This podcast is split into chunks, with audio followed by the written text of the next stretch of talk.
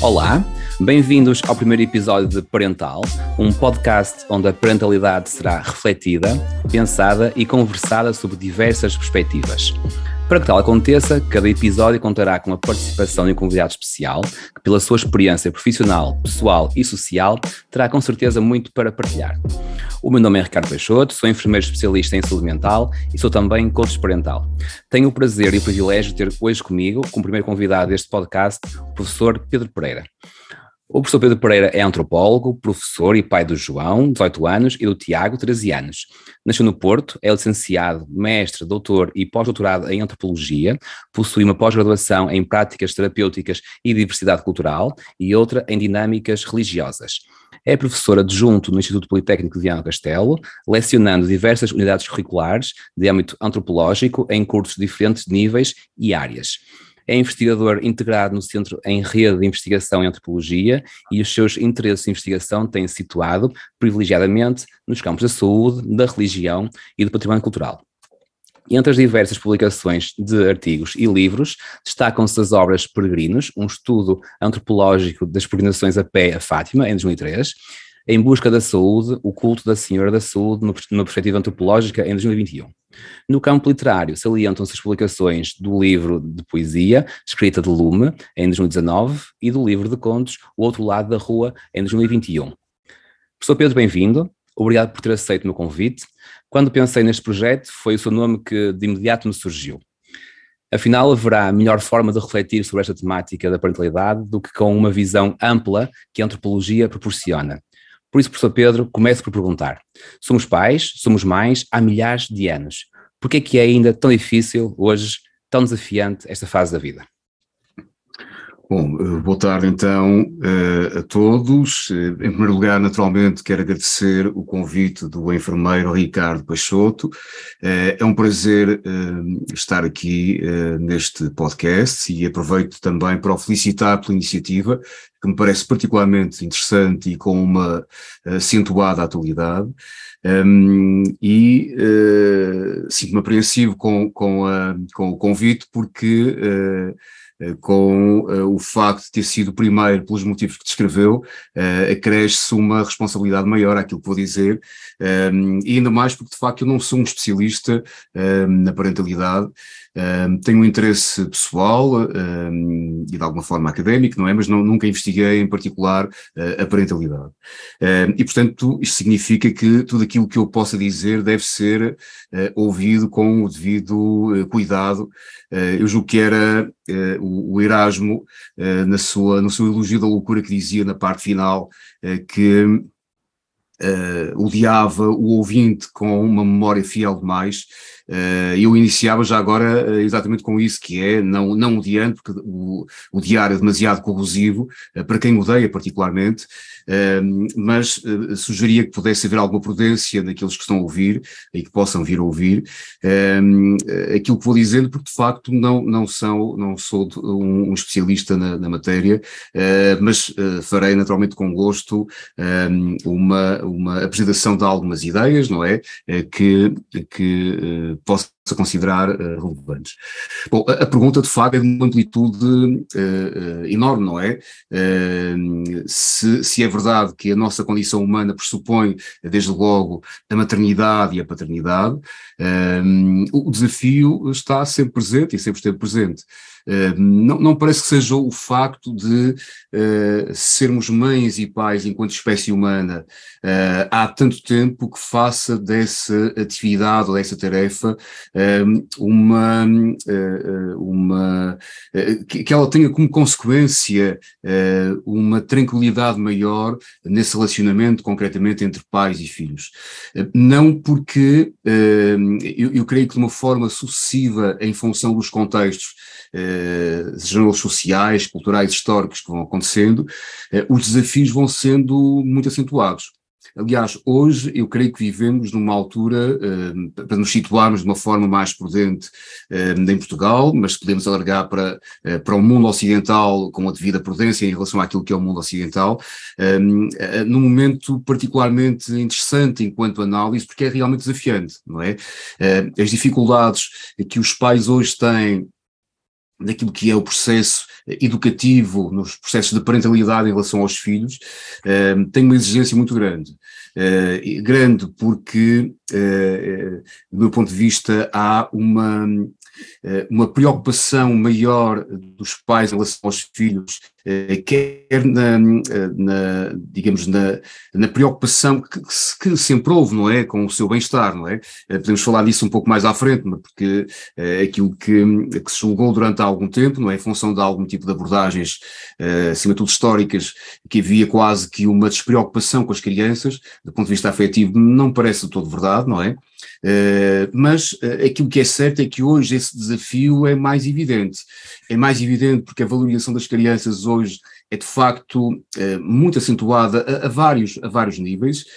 aliás, a exigência que as crianças têm hoje na sua vida pessoal é muito grande e com elas os pais também, não é? eu creio que há hoje uma, uma uh, digamos, os pais estão recorrentemente à prova, não é? Uh, creio que se calhar, uh, ainda que não tenha um fundamento científico para poder dizer, como disse não estudei o assunto, mas estou convencido que no passado nunca os pais se questionaram tanto sobre a sua qualidade de bons pais, não é? eu creio que hoje isso acontece, pelo menos essa preocupação, senso comum está presente, e isso indicia, do meu ponto de vista, exatamente um, um, tipo de sociedade em que, uh, de facto, essa, uh, nessa interação entre pais e filhos, o grau de exigência para uns e para outros é particularmente, particularmente elevado. E, portanto, para responder à pergunta, esse desafio mantém-se, não é? Aliás, quando nós falamos de aspectos essenciais, não é pelo facto de eles existirem ao longo daquilo que é a história humana que nós conseguimos lidar de uma forma eh, mais tranquilo ou, resolvê-la, não é? Podemos pensar, uh, se quisermos, no caso de, uh, do sofrimento. quando pensamos no caso do sofrimento, ele sempre acompanhou a história humana, não é? Continua a acompanhar. Nós não encontramos forma de o eliminar, não é? Apesar de convivemos com ele ao longo dos anos, não é? a proposta do, digamos, utópica do Thomas Mann, na sua Montanha Mágica, era criar aquilo que ele chamava uma enciclopédia do sofrimento, com 20 volumes, onde estavam lá todas as formas de sofrimento, e depois temos lá, digamos assim, o inimigo, o sofrimento, encontraria maneira poder lidar com ele e de acabar com o sofrimento. Ora, de facto, é uma, é uma utopia de Thomas Mann, uma utopia literária, uh, não acabamos com o sofrimento, ele continua a estar presente ao longo da nossa vida. Uh, da mesma forma que o desafio de lidarmos uh, da melhor forma possível com, com crianças e estabelecermos a melhor relação possível nas dinâmicas de parentalidade continua a ser um desafio não é? Isto é, podemos sim, não é, encontrar formas de lidar melhor com o sofrimento, podemos encontrar formas de lidar melhor com aquilo que é, uh, uh, digamos, as estratégias de parentalidade, sim, claro, isso é, é, é possível, não é? Uh, eu creio que hoje o desafio para os pais e para as mães é mais acentuado do que era no passado relativamente recente. Quando falo no passado relativamente recente, estou a falar eh, se calhar para nos situarmos no caso português, no pré-25 de Abril, ehm, ehm, talvez um bocadinho antes, não é? Eu creio que a dificuldade hoje é uma dificuldade mais, mais acentuada. Então, e esta, esta pressão que é colocada hoje aos pais, os pais são colocados à prova diariamente no papel de, de pais, de, de mães, esta pressão social para pais perfeitos nasce como? Nasce de onde? O que é que lhe parece? Eu parece-me que nós temos, hum, digamos, uma obsessão hum, que pode quase aproximar-se de uma certa, eh, eh, com aspas ou sem aspas, paranoia com essa eh, ideia de, de chegarmos a uma, uma a perfeição, se quiserem, de um pai perfeito, chegarmos, há, há uma demanda grande em relação àquilo que é felicidade, àquilo que é saúde, etc. Hum, isso, a meu ver, está muito presente naquilo que é um tipo de sociedade em que uh, vai privilegiando estratégias frequentemente próximas daquilo que uh, eu definiria como, uh, no sentido lato do termo, autoajuda, não é? e nessa, essa ideia generalizada desse processo de, de, de, de autoajuda, de uma forma geral, aquilo que temos são estratégias que nós queremos muito imediatas, e essa é uma dificuldade em sociedades como a nossa, porque queremos tudo com uma rapidez muito grande, eh, e queremos algo muito rápido e que seja uh, efetivamente perfeito. Uh, esse rápido e perfeito passa por os 10 passos para a felicidade, os 10 passos para ser um bom pai, os 10 passos para ser uma boa mãe e por aí fora, não é? Então, cometemos, a meu ver, uma, uma dupla, entramos numa dupla falácia. A primeira é que é possível, através de 10, 12 ou 50 passos, chegar a essa ideia, não é, de alcançar o que é uma boa paternidade, uma boa maternidade. E a segunda é que, com mais ou menos passos, que isso seja algo passível de ser alcançável. Uh, e, na minha opinião, não é de todo, não é? Uh, aquilo que já será muito é que consiga ser autorreflexivo em relação àquilo que faz.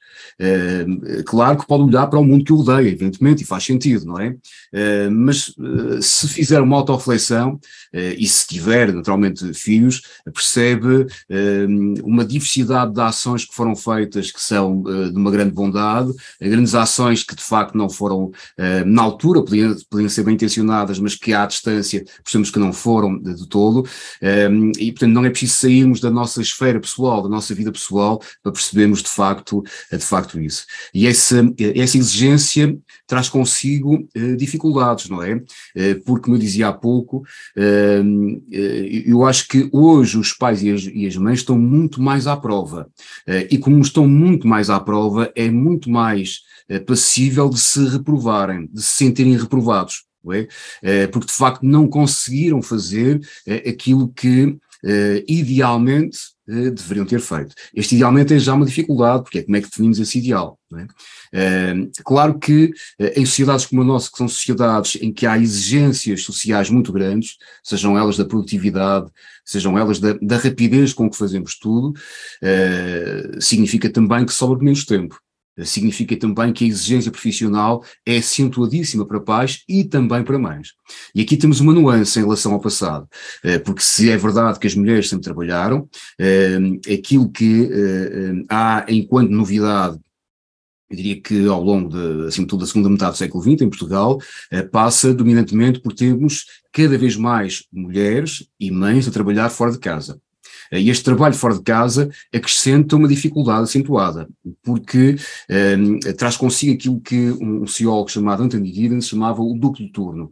E o duplo turno é termos mulheres que trabalham fora de casa uh, e em casa. Uh, mas este fora de casa uh, já não é o fora de casa do passado, porque hum, este fora de casa tem exigências profissionais que são muito, muito acentuadas. A exigência profissional para as mulheres hoje é intensíssima, não é? Tal como é para os homens. Um, a exigência da, da, progressão da carreira, a exigência de formação académica é, é, muito acentuada, o que quer dizer que a exigência de tempo, por exemplo, não é, é muito acentuada, o que quer dizer que a disponibilidade de tempo para estar com os filhos é relativamente, ou pode ser relativamente reduzido. Uh, por exemplo, em alguns países do norte da Europa, aquilo que se uh, está a pôr em prática já é o regresso de um dos pais a casa, uh, frequentemente também, uh, porque se percebe que de facto o tempo disponível, o tempo útil para estar com os filhos é relativamente reduzido. Se pensamos bem, um professor de primeiro ciclo consegue estar por dia mais tempo com uma criança de 6, 7 anos do que está o seu pai, em vigília, não, é? ou sua mãe. Uh, é claro que os pais estarão, é quando a criança está a dormir, mas em vigília ehm, não parece que consigam estar muito mais tempo, não é?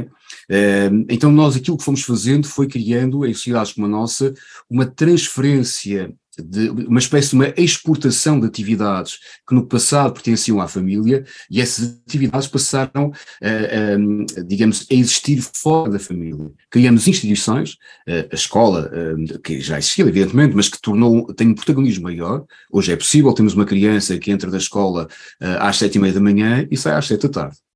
Como eu ouvi à porta de uma escola uma mãe dizer, bom, isto agora é, é bom porque de facto a minha filha, uma escola de primeiro ciclo, a minha filha entra aqui às sete e meia, sai às sete, e era às sete que ela estava aí buscá-la, e chega a casa, come uma sopa e vai para a cama. Ora, pegando neste, neste exemplo, de facto, o tempo útil, não é? Ehm, dos pais com as crianças é de facto reduzido, porque a escola foi absorvendo intensamente aquilo que é a vida das crianças, eh, e essa, mas essa instituição já existia, mas passamos a ter outro tipo de instituições. Podem, podem ser as creches, podem ser os ATLs eh, e por aí fora, não é? Ehm, porque a exigência com as crianças tornou-se também muito maior, não é? Eh, quando nós vemos, por exemplo, a agenda de uma criança, eh, as crianças são autênticos profissionais, em alguns casos, não é? Eu já não estou a falar, por exemplo, de crianças que são atletas de alta competição, eh, que aí a exigência ainda é maior e, em alguns casos, são cada vez mais profissionais mais cedo, não é? Eh, estou a falar de crianças que praticam desporto de uma forma mais ou menos lúdica. Claro que há já aqui uma dificuldade, porque é, aquilo que era o desporto lúdico, a meu ver, foi perdendo espaço na sua dimensão lúdica e foi ganhando espaço competitivo. E ao ganhar espaço competitivo, significa que a exigência com a criança, a exigência com os pais da criança é de facto, eh, é de facto maior. E portanto as crianças têm um conjunto de atividades um conjunto de atividades, uh, tem uma agenda preenchida e, e os seus pais, uh, também eles vão, uh, de alguma forma, correspondendo ou procurando corresponder a essa agenda. Pode ser a música, pode ser o karaté, pode ser o futebol, pode ser a natação, e temos aqui uma exigência que é grande. Ora, a exigência dos pais na sua vida profissional também acentuada. Então, quase que voltando ao ponto de partida, os desafios que são colocados a pais e a crianças são de facto acentuadíssimos na, na atualidade, do meu ponto de vista. É isso mesmo. E, e, esta pressão que é colocada pela sociedade a estes pais, porque a sociedade é sempre um conceito muito relativo, porque a sociedade somos todos nós. Portanto, quem, quem é que coloca, per si, esta pressão nos pais? Ela nasce de onde? Será que não são eles que põem uh, esta pressão sobre, sobre, eles próprios, de querer uh, almejar algo mais, de querer uma perfeição? E, e esta pressão que eles, que eles criam não se transfere para os filhos também? Eles não têm uma pressão para serem filhos perfeitos? Sim, eu estou convencido que a, eh, que a pressão social uh, e a agitação é de alguma forma contagiosa, não é? Uh, não no sentido epidemiológico, mas é contagiosa. Se tivermos pais agitados, é provável que os filhos também estejam agitados. mas aquilo que nós temos não são apenas pais agitados, nós temos sociedades que são agitadas. É? Eh, e como temos sociedades que são agitadas, naturalmente que aqueles que a compõem eh, são também agitados, eh, e essa há, uma espécie de, daquilo que eu chamaria uma socialização da pressa. E nesse processo de socialização da pressa, aquilo que fazem os pais é ir transmitindo essa pressa aos seus filhos, não só os pais, porque o processo de socialização não se faz apenas na, na relação paternal e na parentalidade, faz-se noutro tipo de instâncias, faz-se faz com os pares, faz-se na, na escola, aliás a escola também tem muita pressa. É? A escola é um lugar de pressa. É um lugar de pressa porque é preciso cumprir o programa, hum, é um lugar de pressa porque é preciso cumprir o programa para fazer exames, eh, e portanto a escola perdeu, eh, se quisermos, alguma da tranquilidade que é imprescindível para o processo prazeroso de aprendizagem. Uh, então temos uh, uh, alunos e crianças que estão à pressa na escola, professores também estão à pressa na escola porque eles próprios são avaliados pela rapidez com que fazem algum tipo de coisas, nomeadamente com que cumprem o programa, e pais também nesse processo de pressa. por exemplo, quando nós pensamos naquilo que é algo com uma grande atualidade, que é todo o processo associado à hiperatividade e ao déficit de atenção. E que, uh, naturalmente, que pode e é possível ser feito numa leitura através do campo da, da psiquiatria, não é? Claro, e é possível poder exigir processos farmacológicos. aquilo que eu queria trazer, talvez, neste, olhar para este exemplo que estou, que estou a dar, era podermos olhar para esse fenómeno da hiperatividade, não pela via biomédica, ainda que ele seja pertinente e deve ser feito, mas pela via social. Uh, por exemplo, quando nós pensamos numa criança, uh, vamos pensar numa criança do primeiro ciclo que terá uh, sete anos, por exemplo, uh, é muito provável que essa criança vá, num processo de ida para a escola, vá levantar-se de uma forma rápida, vai-se vestir rapidamente, é desejável que o banho tenha sido tomado no dia anterior para não estar a criar dificuldades nesse dia, vai-se, uh, portanto, levantar, vestir, tomar o pequeno almoço rapidamente, vai rapidamente para o carro, se viver em grandes centros urbanos já sabe que vai passar algum tempo na fila das filas de trânsito e vai rapidamente chegar à escola. Ora, uh, uma criança, uh, quando chega à escola, eh, se pensarmos naquilo que é, uh, como metáfora, uh, uma viagem a 120 km a hora, quando nós vamos a 120 km a hora, à hora, nós, num carro, nós vamos efetivamente a 120 km a hora. Quer dizer que se travamos o carro, o carro, o carro trava, mas nós não travamos, só, só conseguimos, digamos, contrariar essa, essa velocidade através de um cinto de segurança. Eh, caso contrário, continuamos essa velocidade, 120 km a hora.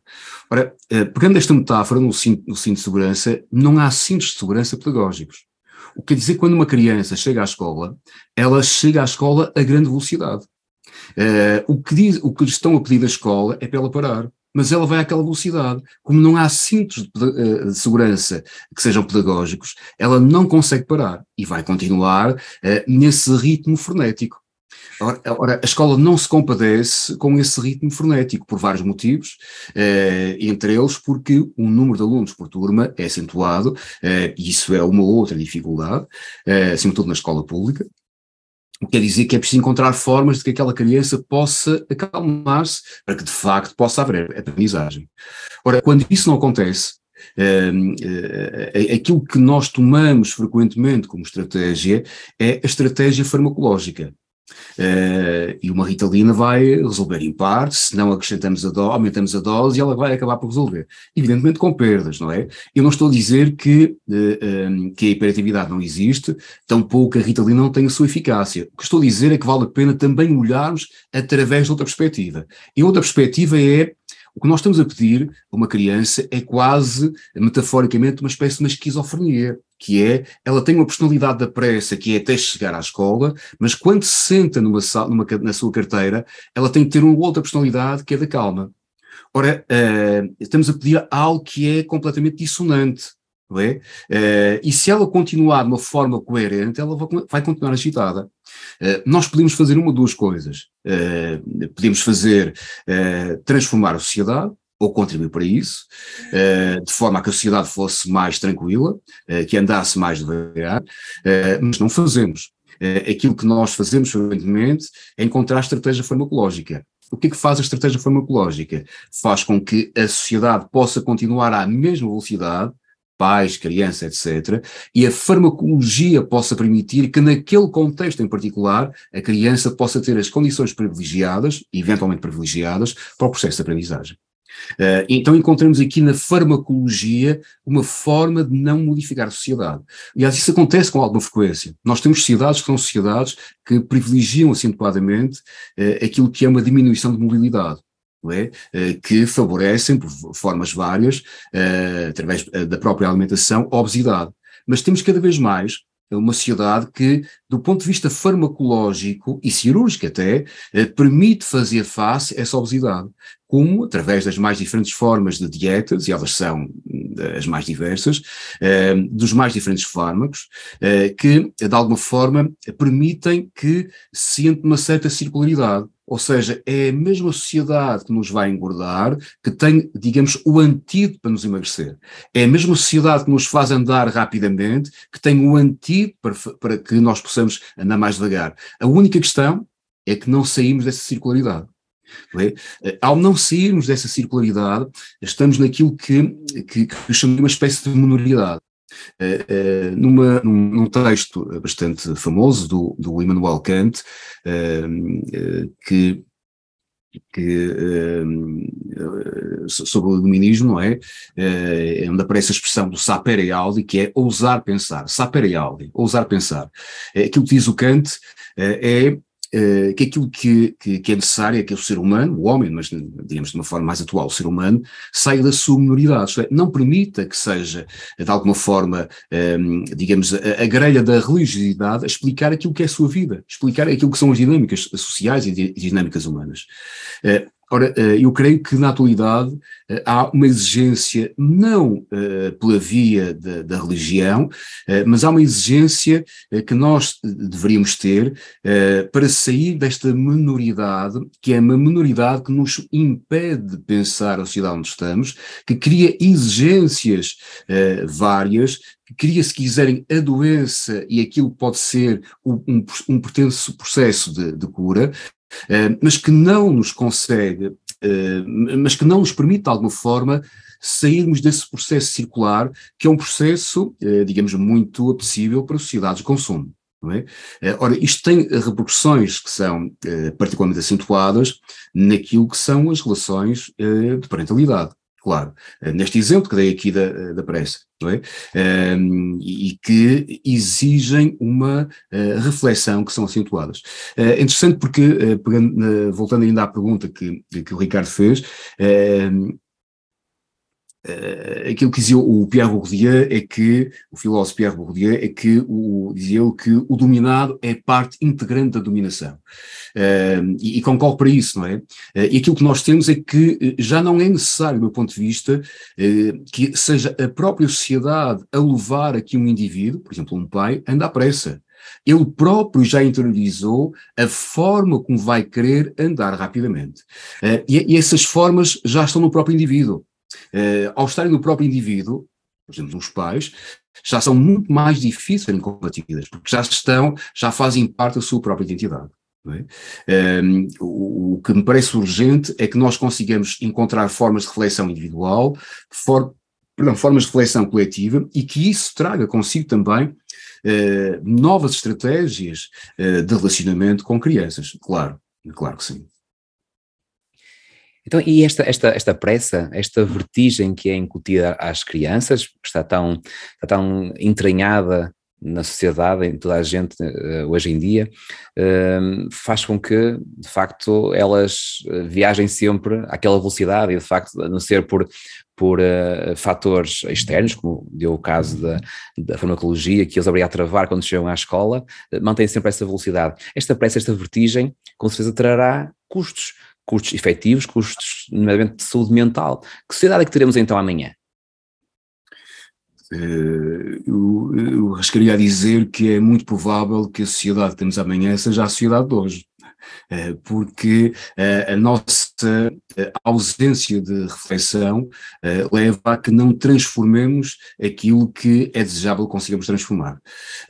Há algum cuidado que é necessário ter, porque sociedades como a nossa, como são sociedades de, de um instante, não é? são sociedades muito imediatas, há uma vontade grande de, de, criar mudanças, não é? Criar mudanças. Uh, essas mudanças em si mesmo são mudanças, a meu ver, eh, de uma grande insensatez, não é? Uh, porque a ideia de mudar por mudar uh, não faz nenhum sentido. É? a ideia de colocar pessoas fora da sua zona de conforto pode ser uma insensatez, não é?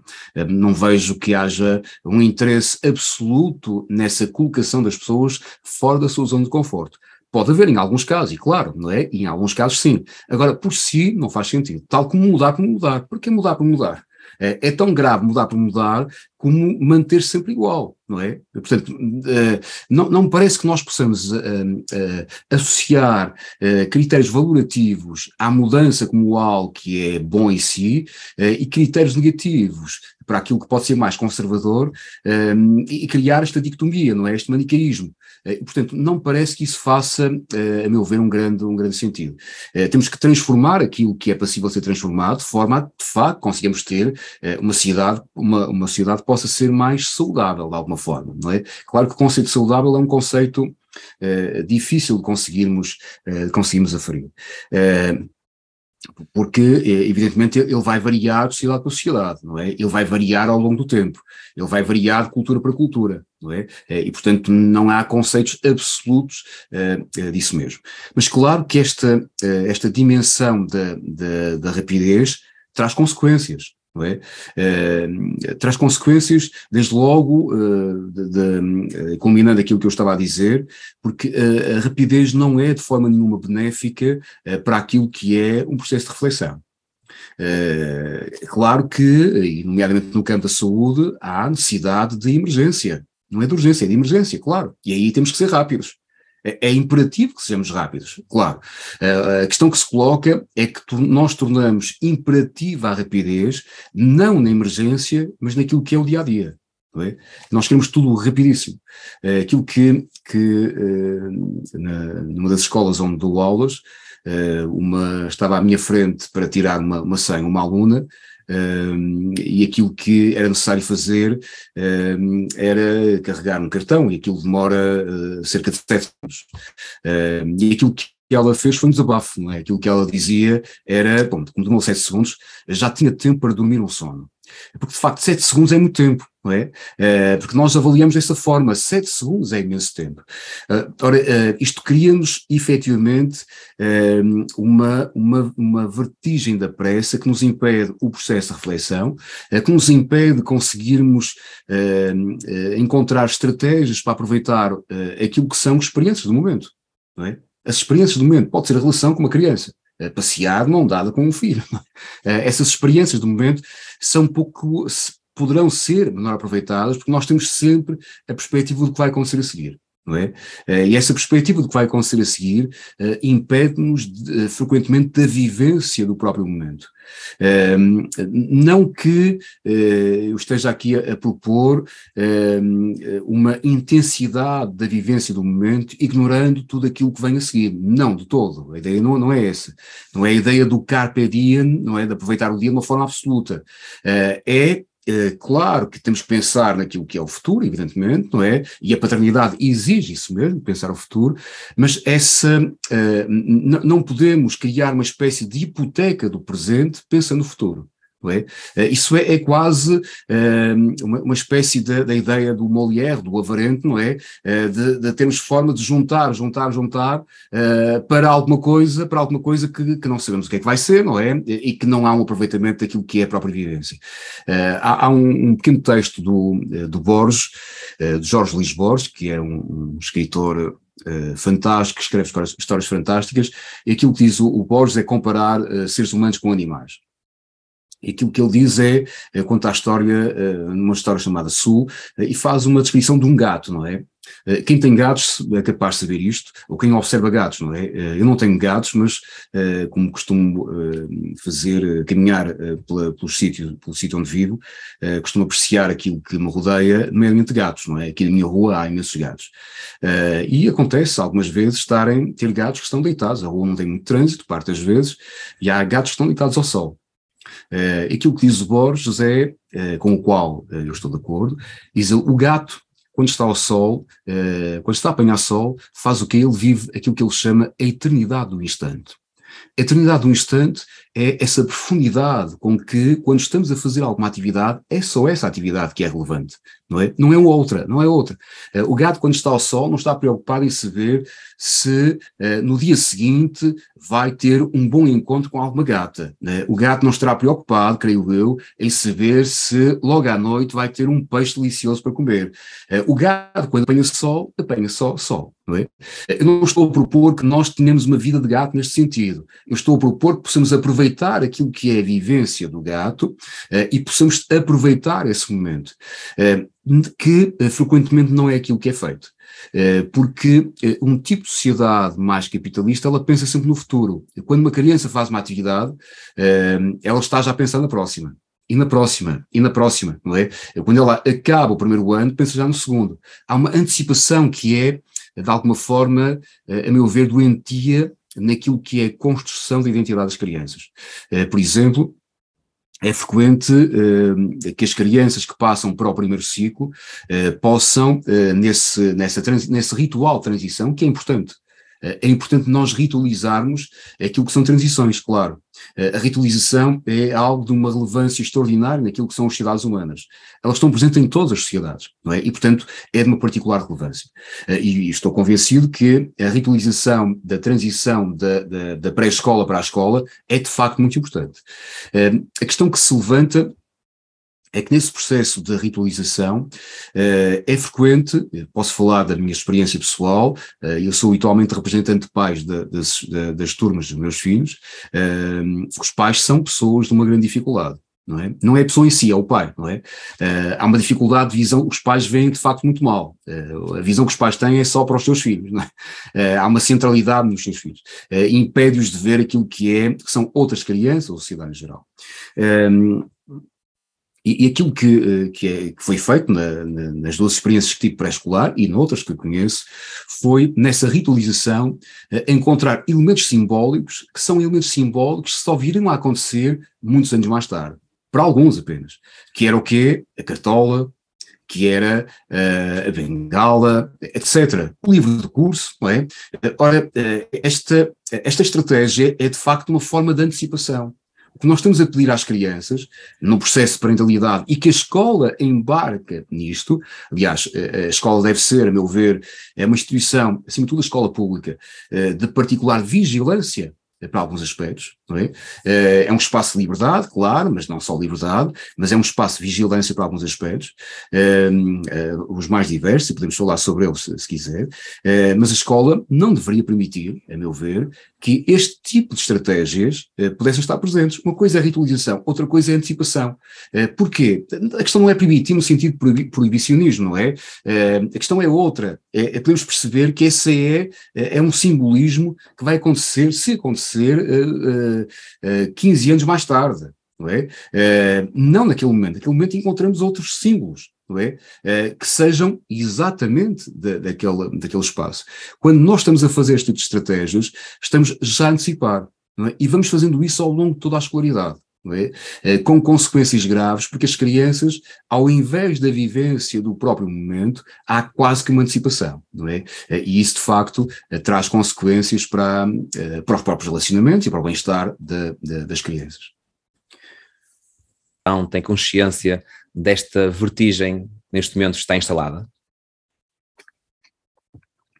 Eu creio que não, eu creio que não. Aliás, um, a, a, tomada de consciência dessa vertigem um, eh, significaria que houvesse uma, um espaço passível um, de, de alguma reflexão. Quando, quando, nós temos uma sucessão de, de tarefas, não é? é? Que de uma vem a seguinte e outra e outra e outra e por aí fora, significa que o tempo individual, o tempo de de, de, de, reflexão pessoal eh, ou de reflexão social ehm, é menor e então eh, a tendência, a probabilidade é que nós eh, entremos em ciclos repetitivos, não é?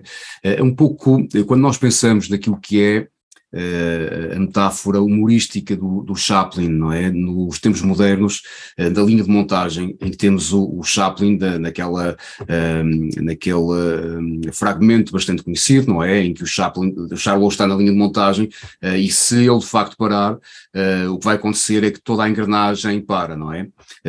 o que é já interessante, porque há uma interligação que nós vamos tendo sobre a qual não pensamos muito e só pensamos quando ela para, não é? É quando há alguma paragem. Eh, pode ser a paragem associada à doença, não é? Doença, neste caso, eh, pensamos no caso Covid, da guerra, etc., não é?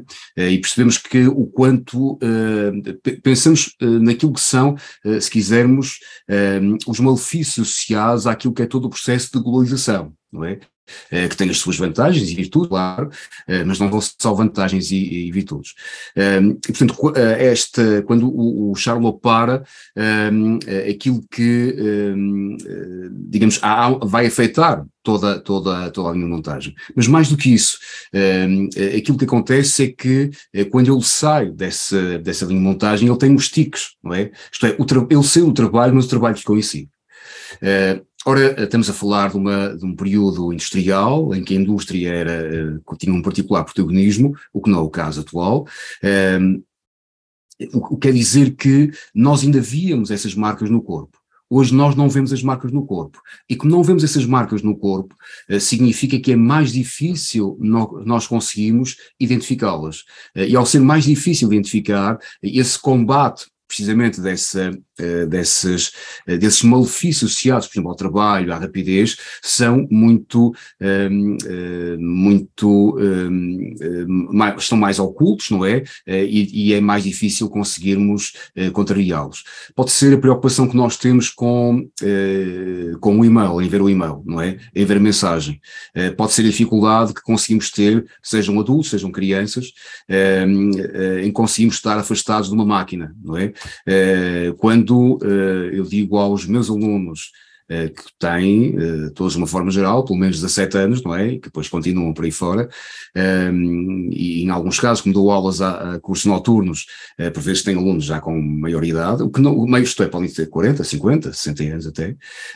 Aliás, também o faço quando dou aulas à Academia Sénior, digo exatamente o mesmo, que é a impossibilidade de usarem máquinas durante as minhas aulas. Essa impossibilidade de usar máquinas transforma-se em algo com alguma violência. Eh, porque significa que vão ficar afastados da máquina durante uma hora, durante uma hora e meia, eh, e essa sensação de estar afastado da, da máquina eh, pode querer dizer que é, de facto, é como se faltasse algo, não é? E, portanto, essa, essa presença da, da, da máquina, essa, essa relação, em alguns casos, uh, a máquina funciona como uma proximidade com o trabalho, não é? Estamos sempre em trabalho, não é? E a máquina é sempre isso, só que a seguir uma mensagem vem outra, e depois vem outra, e vem outra, e vem outra. Uh, quando nós temos o, telefone, o e-mail ligado ao telefone, uh, as mensagens que vão surgindo via e-mail vão, vão estando sempre presentes, sempre atuais. e como a máquina está connosco, nós estamos sempre à espera que aconteça alguma coisa. o que quer dizer que eh, torna-se difícil, por exemplo, mantermos uma conversa, eh, pode ser com, com, com filhos, por exemplo, sem que nada nos possa interromper. Uh, essa dificuldade, conseguimos ter um quarto de hora, uh, 20 minutos, não é fácil, porque há sempre alguma coisa que pode interromper. pode ser Uh, uh, pode ser uh, a máquina que vai tocar, pode ser os vários focos, não é? Que vão existindo em vários lugares. Há os focos que são os mais diversos, não é? desde de, de, daquilo que são as solicitações do que nos está próximo, pode ser, se quisermos, aquilo que é um jantar, não é? Se pensamos no caso um jantar, já não falo no almoço, porque o almoço já é di difícil conseguimos criar uma reunião familiar da família nuclear no almoço. Uh, um jantar é mais provável, mas aquilo que acontecerá seguramente com uh, uma, uma boa parte das famílias uh, é que é precisamente na hora do jantar, que, é, que será provavelmente às oito da noite, que vai coincidir com o telejornal. Ora, se nós tivermos uma criança, por exemplo, de, voltamos à criança de 7 anos, não é?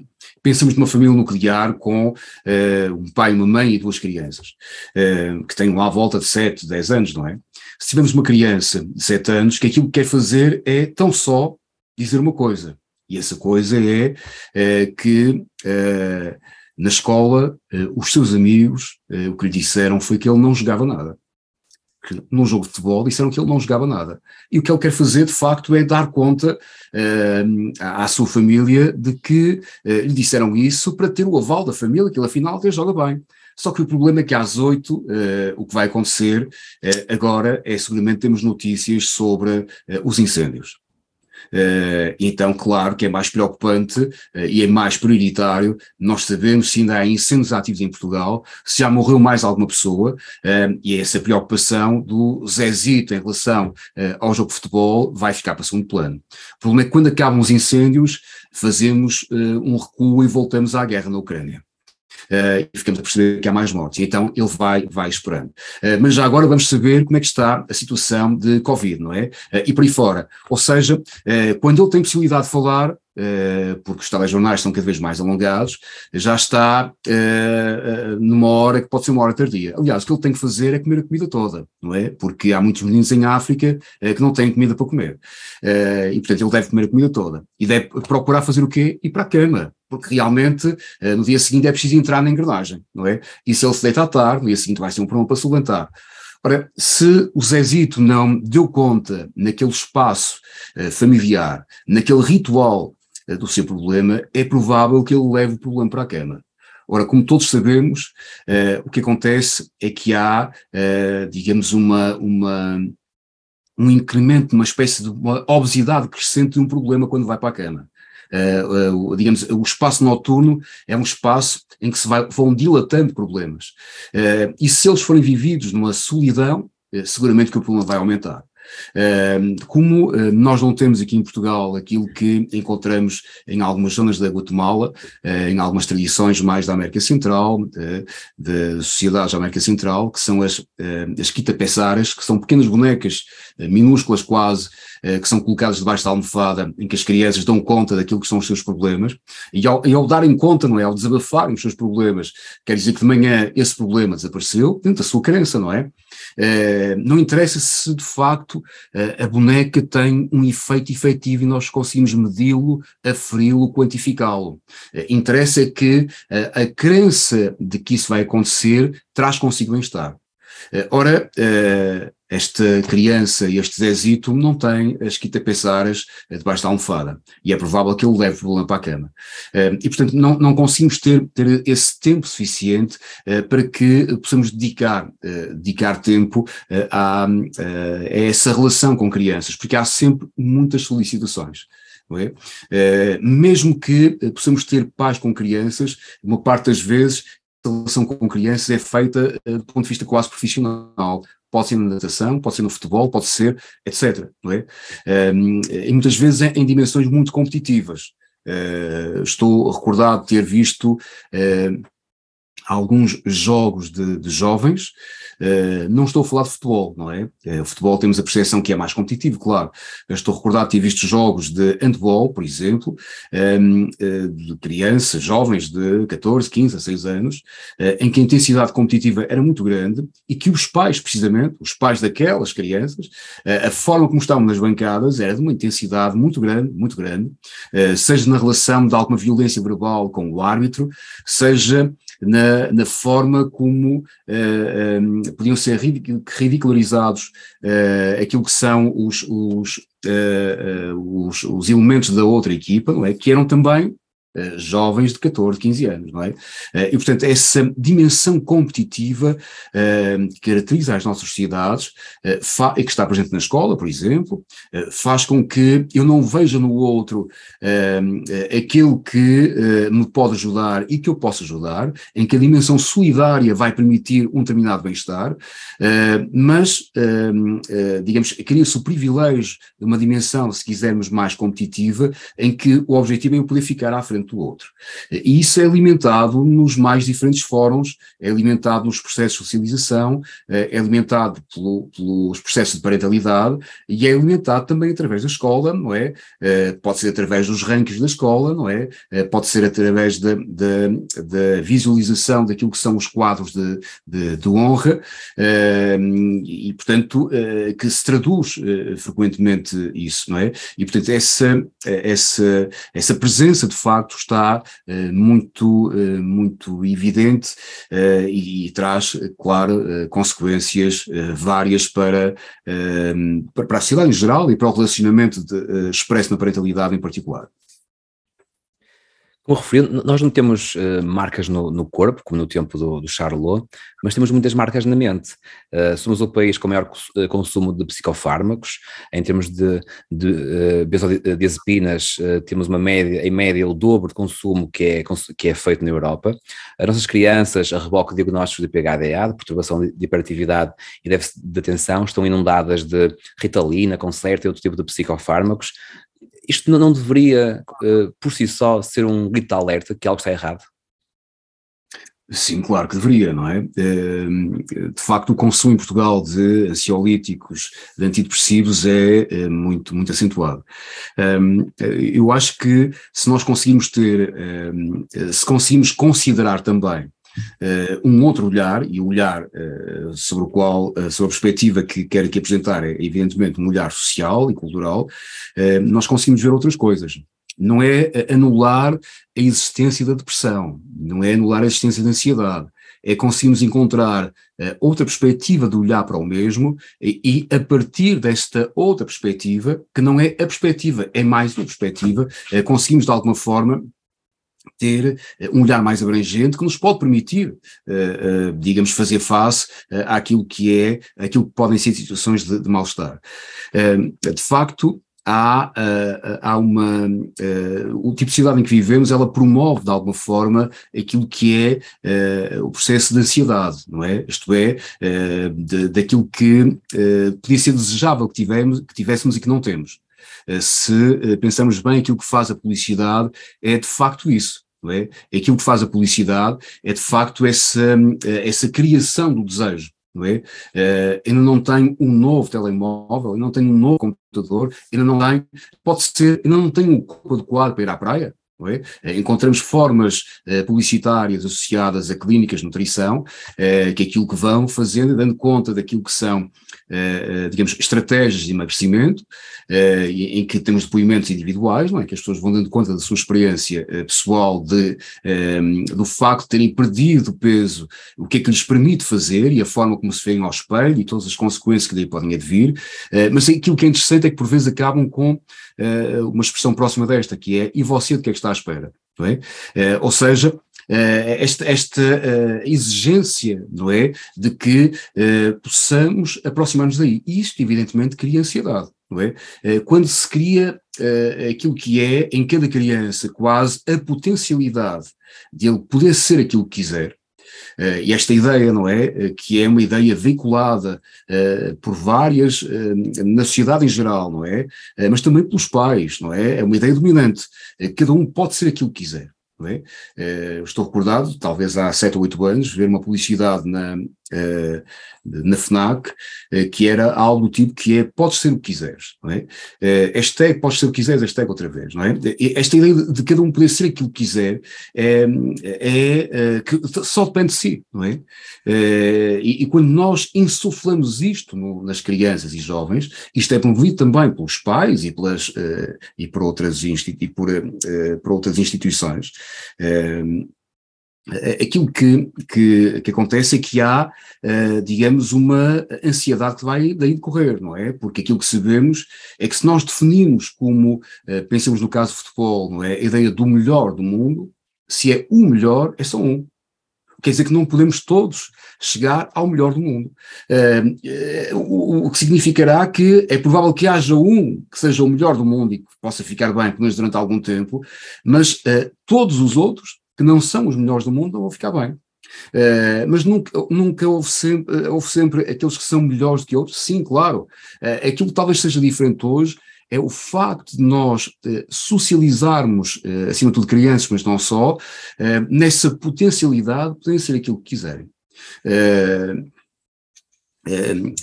aquilo que, que, uh, que acontece de, de, de, alguma forma é que criamos na, na, na, nos jovens essa, uh, essa crença de que eles podem vir a ser excelentes jogadores, logo tenham vontade. podem ser, vir a ser excelentes cantores, desde tenham vontade. e essa, essa vontade traz consigo um problema, que é, diria eu, que é uma, uma Uh, tal, talvez um descuido, não é? Vou chamar assim de uma forma uh, simpática, que é a não consideração, por exemplo, daquilo que eram uh, algumas ideias de um, de, um, filósofo, para mim muito interessante, chamado Baruch Spinoza, que já tem, digamos, já, já escreveu há alguns séculos atrás, o que não é grave, não é? Ter escrito há alguns séculos atrás, porque o facto de escrever há pouco tempo uh, não significa uma mais-valia uh, não escrever há pouco tempo, não é? Tal como eu dizia há pouco. O facto de ser recente não é uma mais-valia em si, não é?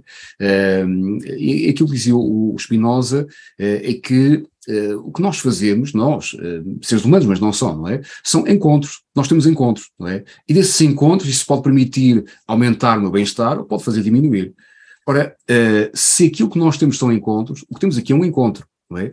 Uh, utilizando a terminologia do Spinoza, deste encontro que estamos aqui a ter, uh, isto pode fazer com que uh, este encontro pode elevar o meu conatos, não é? Conatos é uma espécie de uma energia, não é? Que, não no sentido esotérico do termo, não é? Mas uma espécie de um bem-estar, não é? Pode aumentar a felicidade de cada um daqueles que se encontram, não é? Ora, se assim é, significa que nem, as pessoas não existem isoladamente. Ao existirem com outros, significa que são encontrar com outros. É? Eh, então nós não podemos ser aquilo que queremos. Não é? Nós podemos, efetivamente, desenvolver capacidades, apetências para podermos ir mais longe, claro. Uh, fazermos alguma coisa melhor, claro, isso é importante. E a competição nesse sentido é valiosa, claro, evidentemente. Se eu corro com alguém que corre mais do que eu, é provável que eu me esforce um pouco mais.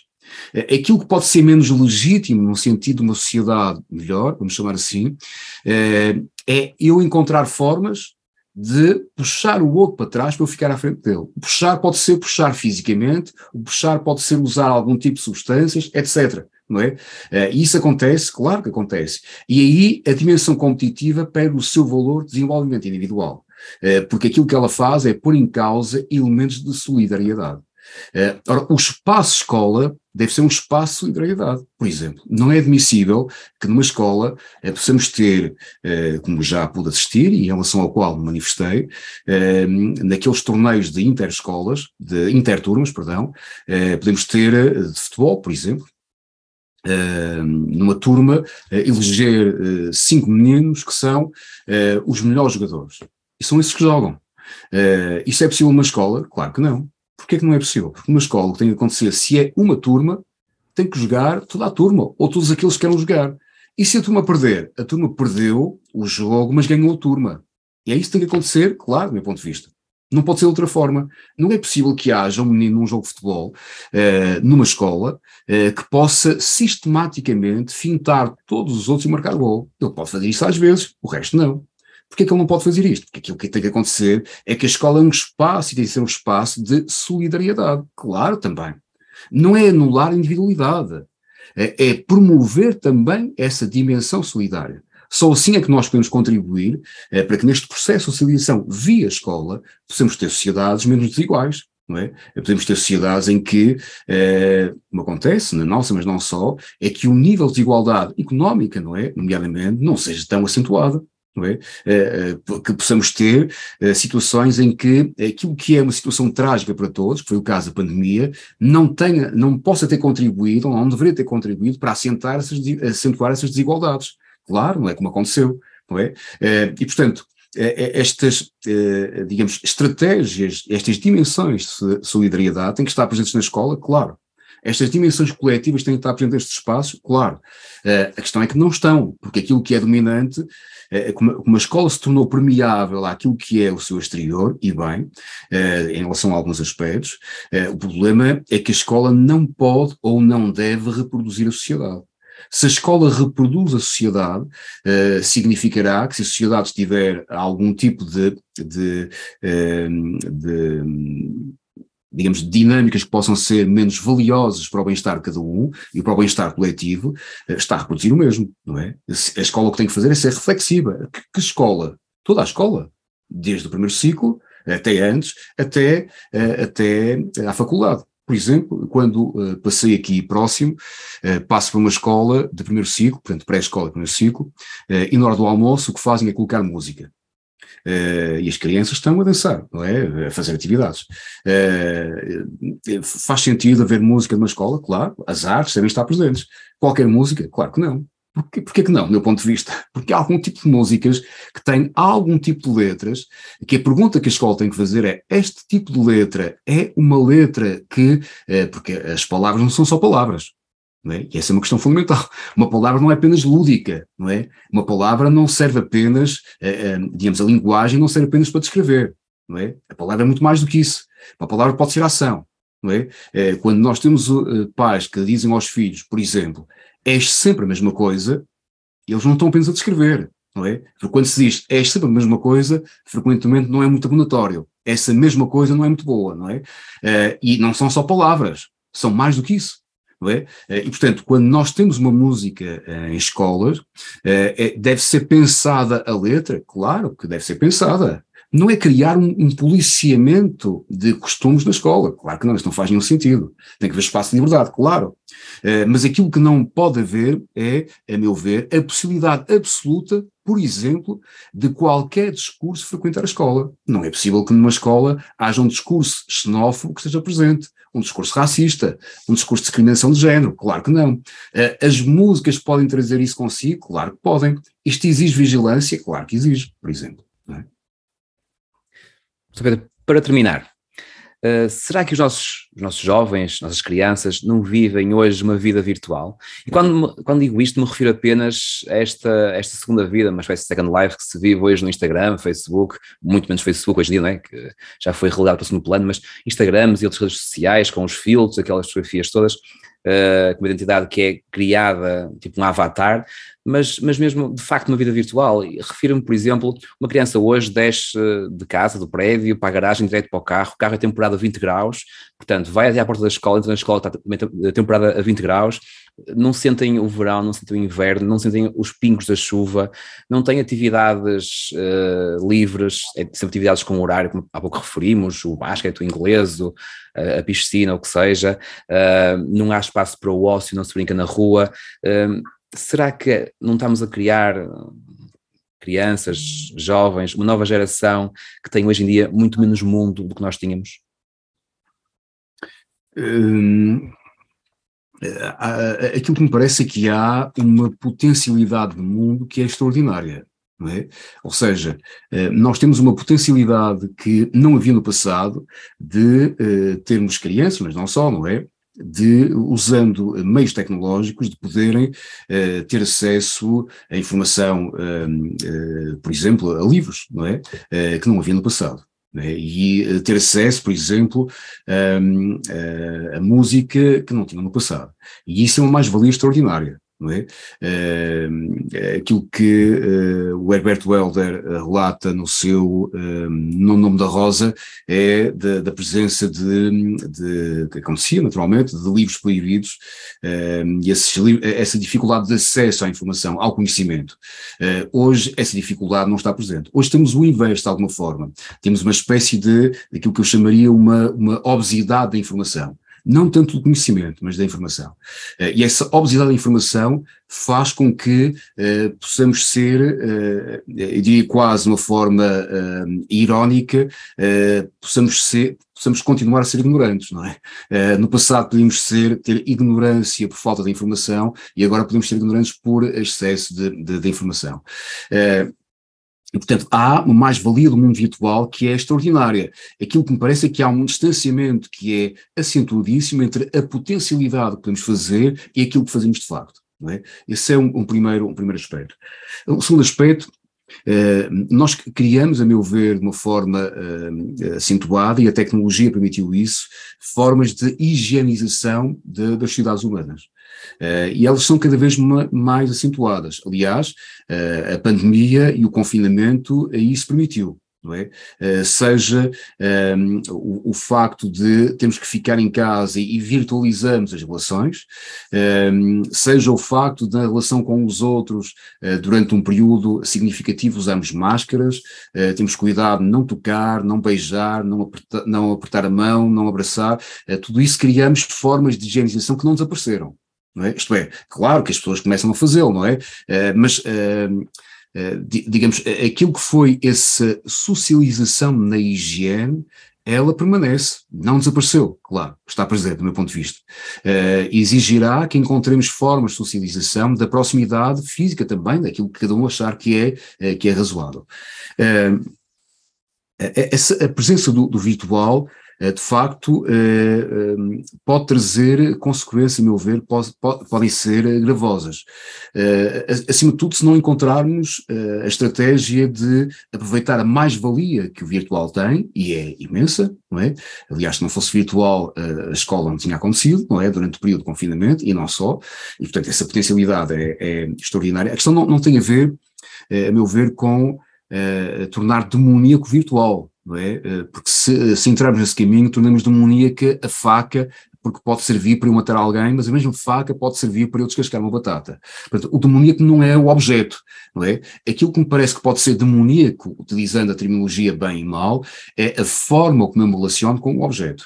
E aí sim, não é? A questão central que nós temos é a forma como nos relacionamos com o objeto e com, se quiserem, se quisermos, com, com toda a, a, dimensão tecnológica eh, que está presente e que convida a uma virtualidade. E isso sim pode ser perigoso. Uh, essa, dando um ou outro exemplo que possa elucidar, elucidar o que eu estou a dizer, no, no pré-pandemia estou recordado de ter, uh, estar num café, uh, portanto não, não tínhamos nenhuma, nenhuma limitação de, associada à pandemia, uh, estava num café, chegou um casal, uma família nuclear, pai, mãe e dois filhos, e aquilo que fizeram foi sentar-se numa mesa, e nessa mesa, no centro da mesa, tinha precisamente uma caixa de guardanapos daquelas paralelepípedas. Cada um uh, iam lanchar, não é? Foi o que vai acontecer, cada um tinha o seu telemóvel.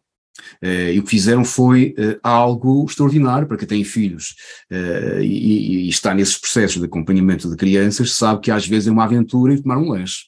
É uma aventura ir jantar. É preciso escolher o que é que se quer, o que, é que cada um vai comer. Aqui não houve nenhuma aventura, porque cada um estava no seu mundo virtual. Uh, pediram rapidamente aquilo que queriam, mas a, a, parte que me interessou mais foi a, a dimensão estética e aquilo, aquilo que ela traz consigo, porque cada um ficou numa face do cubo. Cada um colocou a sua máquina encostada numa face do cubo. Ou seja, aquilo que acontecia é que eles partilhavam o mesmo espaço da mesa. Uh, eles não partilhavam o mesmo espaço virtual. Uh, eles não estavam a partilhar aquilo que era uma vivência. E isso acontece com alguma frequência, eu creio que sim é? Isto é, nós podemos ter uma proximidade física, mas essa proximidade física não significa que efetivamente estamos próximos.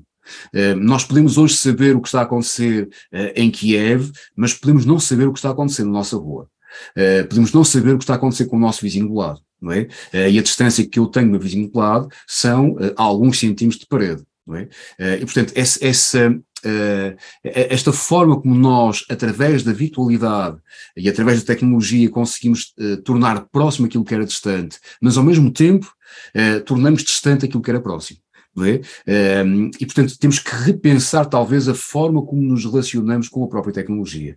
Uh, e aqui temos uma dificuldade, porque na dimensão da parentalidade nós passamos imenso tempo a dar conta uh, a jovens, não é, a filhos, mas não só, que era importante algum afastamento de máquinas, mas durante o período de confinamento, aquilo que dissemos é que tinham que estar em máquinas. Não é? Uh, e acentuamos isso, e acentuamos isso. Uh, o que quer dizer que uh, isto levou que houvesse, de alguma forma, uma espécie de uma contradição neste, neste processo.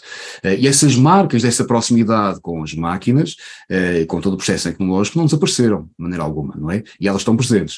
Uh, e pode levar, de facto, a um privilégio, muitas vezes, por uma vida virtual em detrimento de uma vida física, não é? Uma vida presencial. Não, é?